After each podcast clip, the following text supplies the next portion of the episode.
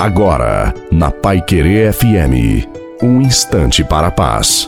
Boa noite a você, boa noite e também a sua família. Coloque a água para ser abençoada no final. Vencer as batalhas do nosso dia a dia faz a língua de muita gente sangrar. O que eu quero que você entenda é que por trás de qualquer desafio tem um propósito do Senhor sendo construído na sua vida.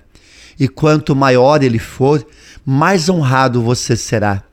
Ainda que pareça difícil ou impossível, quanto mais você se dispõe a lutar, seja lá pelo que for ou por quem for, Deus está com você. Haja o que houver, Deus não desiste da sua obra, ele continua trabalhando até o último suspiro.